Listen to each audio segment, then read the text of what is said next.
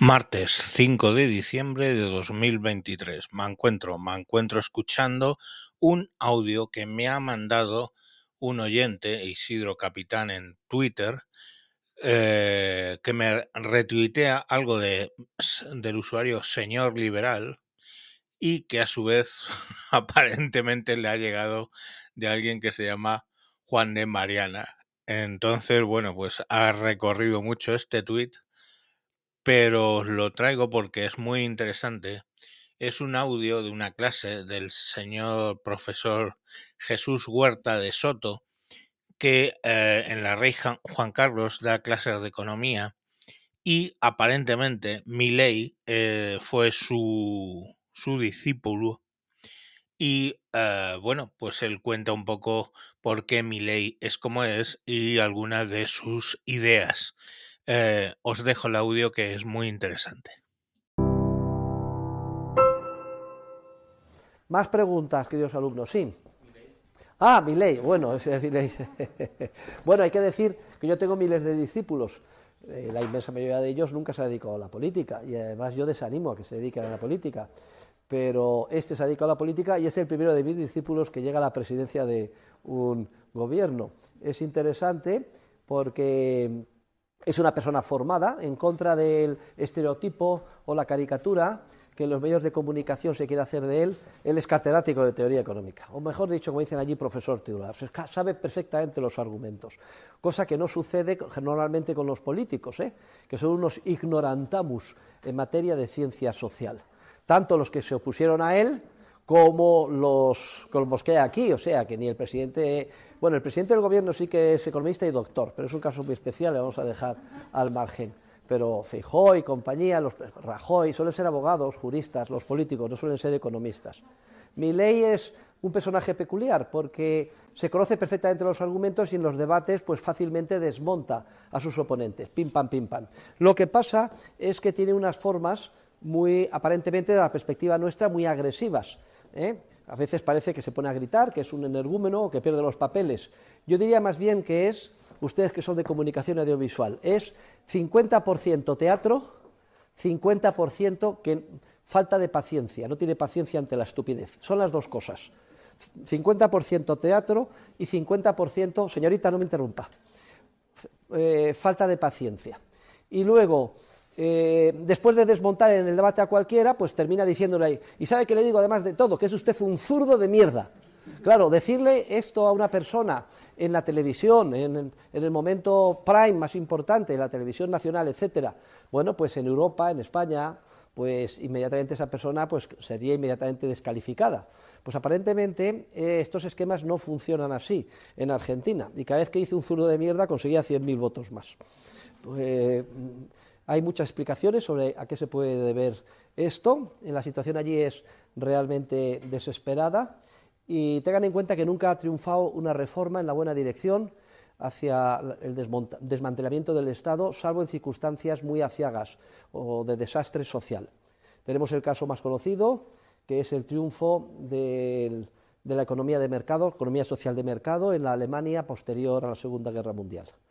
Alemania absolutamente destruida por los bombardeos, una situación de agobio, eh, todas las ciudades convertidas en escombros, tiraron eh, millones de toneladas de bombas los aliados sobre Alemania. ¿eh?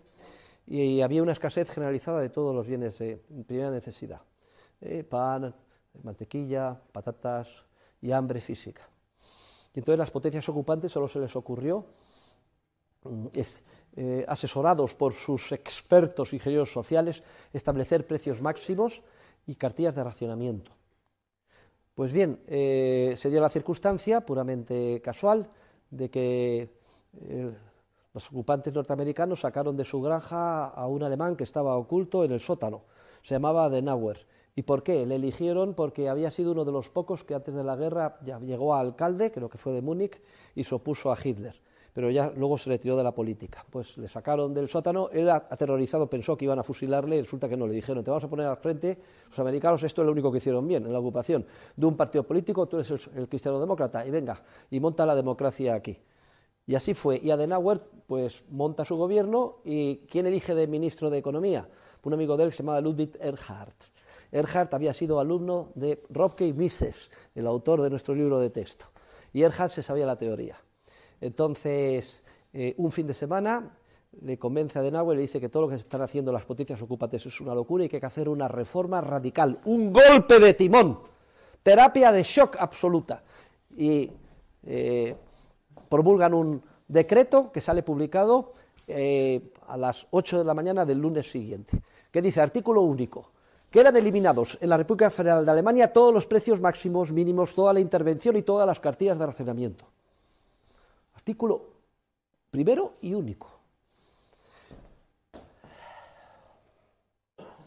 Cuando los generales de las potencias ocupantes reciben el artículo, la anécdota es que al general del norteamericano, vamos, se le cayó el café, vomitó, inmediatamente apretó un botón, reunió a los otros, que vengan aquí a Denauer y Erhard. Les llaman a capítulo y les dicen, están ustedes absolutamente locos, no tenían autoridad para hacer esto. Vamos a cesarles. Solo hay una posibilidad de que se salven, que mañana hagan otro decreto anulando el que acaban de publicar hoy. Dice Erhard en sus memorias que estaba el pobre recibiendo toda la regañina con los dedos cruzados y diciéndose para sí dentro, Virgencita que la teoría económica funcione, Virgencita que la teoría económica funcione, Virgencita que la teoría económica funcione. ¿Y sabe qué pasó ese lunes? Cuando los alemanes, con su país destruido, leyeron el decreto, que se había liberalizado todo de golpe todo de golpe. De debajo de las piedras y de los escombros de todas las ciudades alemanas se montaron innumerables mercados espontáneos llenos a rebosar de patatas, cebollas, leche, pan. Y fue tan obvio se lo tuvieron que envainar las potencias ocupantes y ahí fue el comienzo del llamado milagro económico alemán, el alemán Wirtschaft, economía Wunder, milagro. ¿Cómo se pudo tomar una medida de liberalización tan radical? Porque estaba el país hundido en una situación de una tragedia tremenda. Margaret Thatcher, otro caso. Inglaterra hundida. De ser la cabeza de un imperio empieza a ser víctima del intervencionismo y del socialismo, protagonizado por ambos partidos, no solo el Partido Laborista, sino también el Partido Conservador. Recuerdo Edward Heath, ustedes no habían nacido, absolutamente socialista, aunque era del Partido Conservador. Iba perdiendo puntos y puestos hasta que la renta per cápita de Inglaterra cae por debajo de la de Italia. Fíjense ustedes la situación estaba, un país totalmente destruido, en manos de los sindicatos, que ponían y deshacían a su antojo gobiernos. Era una situación tan trágica que solo en ese contexto se entiende que saliera adelante Margaret Thatcher, ganara las elecciones y también hizo una reforma radical. Acabó de una tacada con todos los privilegios de los sindicatos y liberalizó todos los mercados. Era muy lista, previamente había acumulado carbón a tutiplén para poder pasar el invierno y evitar el chantaje de que los sindicatos dejaran sin calefacción a toda la población. Y ahí viene el triunfo de la revolución liberal, conservadora, de Thatcher en Inglaterra y de Ronald Reagan en Estados Unidos. Y antes de las elecciones yo me preguntaba, ¿será la situación tan catastrófica en Argentina como para que se pueda producir un vuelco en las elecciones? Y parece ser que sí. La situación es tremenda, ¿eh? 150% de inflación, 50% de pobreza, la gente buscando los cubos de basura, etcétera. Todo fruto del socialismo. Porque allí se han intentado todas las medidas de redistribución, intervención, etcétera. Tremendo.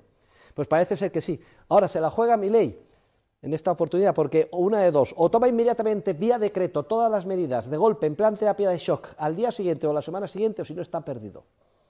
Le pasará como a Macri, su predecesor, será un fracaso y además ese fracaso se achacará a las ideas de la libertad. Luego estamos en un momento eh, clave desde el punto de vista histórico. No obstante esto, tengo que decir que para gran regocijo mío, he seguido las elecciones y he seguido los comentarios de Televisión Nacional. Lo de Televisión Nacional ha sido vergonzoso, invitando a todos a enemigos de Macri, perdón, de Milei, eh, eh, haciendo, eh, contactando con el que ha escrito la biografía El Loco, todo el mundo interpretando que es un loco, un desquiciado, etcétera, pero yo mi regocijo era grandísimo, porque por primera vez he visto que de manera generalizada se ha empezado a hablar en las redes, en los medios, en la televisión nacional, la televisión nacional controlada por el gobierno, en la radio nacional, del anarcocapitalismo.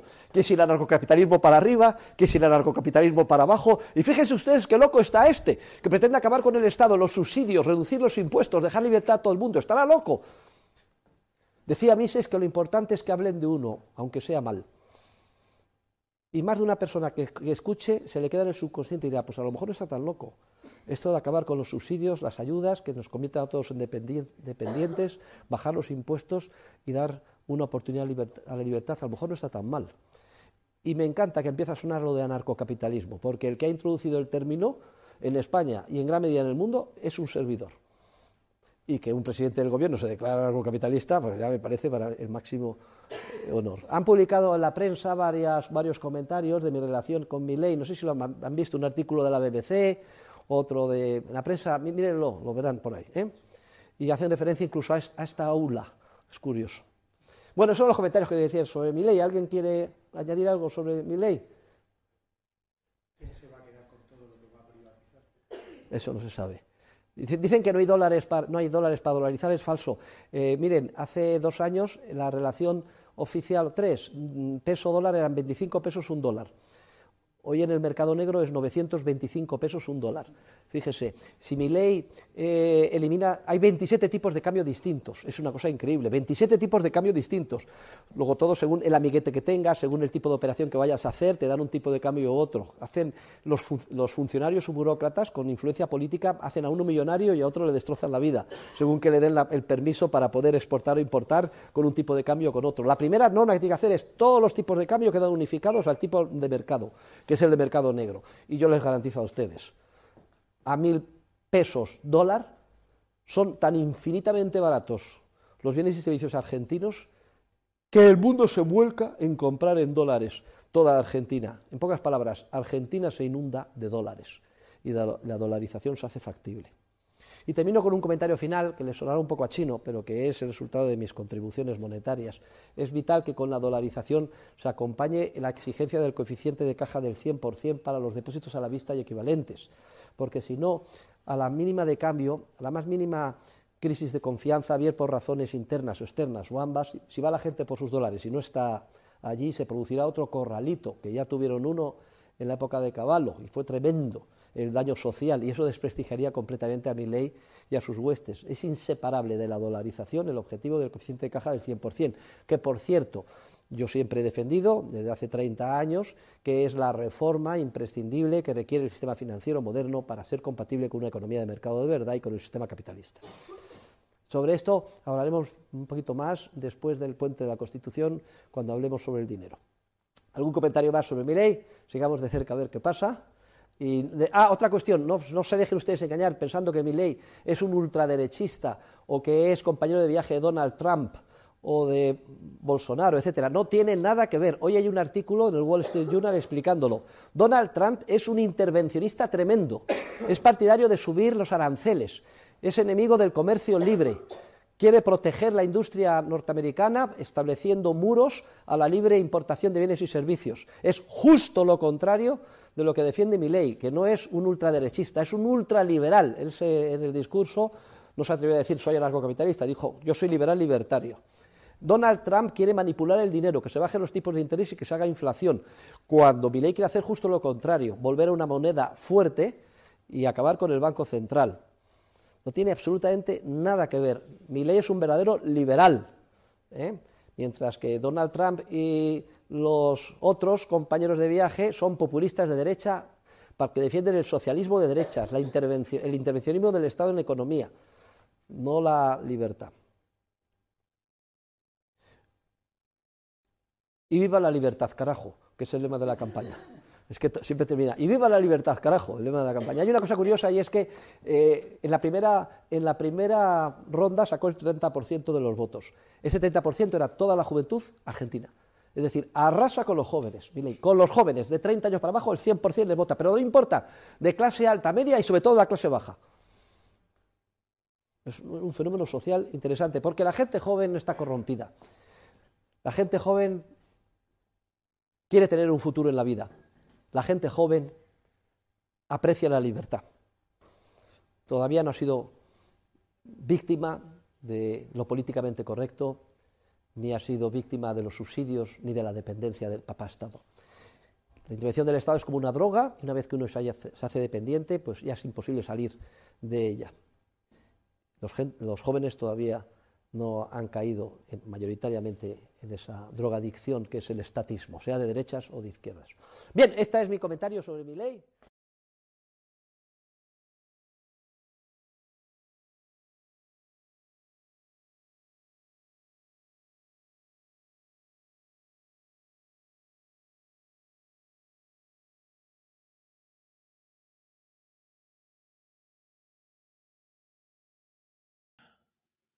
Bueno, muchas gracias a Isidro Capitán por referenciarme este tuit.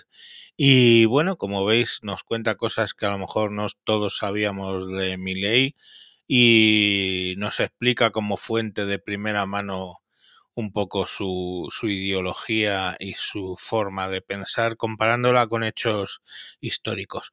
Me parece un audio interesante. Muchas gracias y hasta mañana. Os dejo porque que me pedís al capítulo del miércoles. Venga, un saludo. Adiós.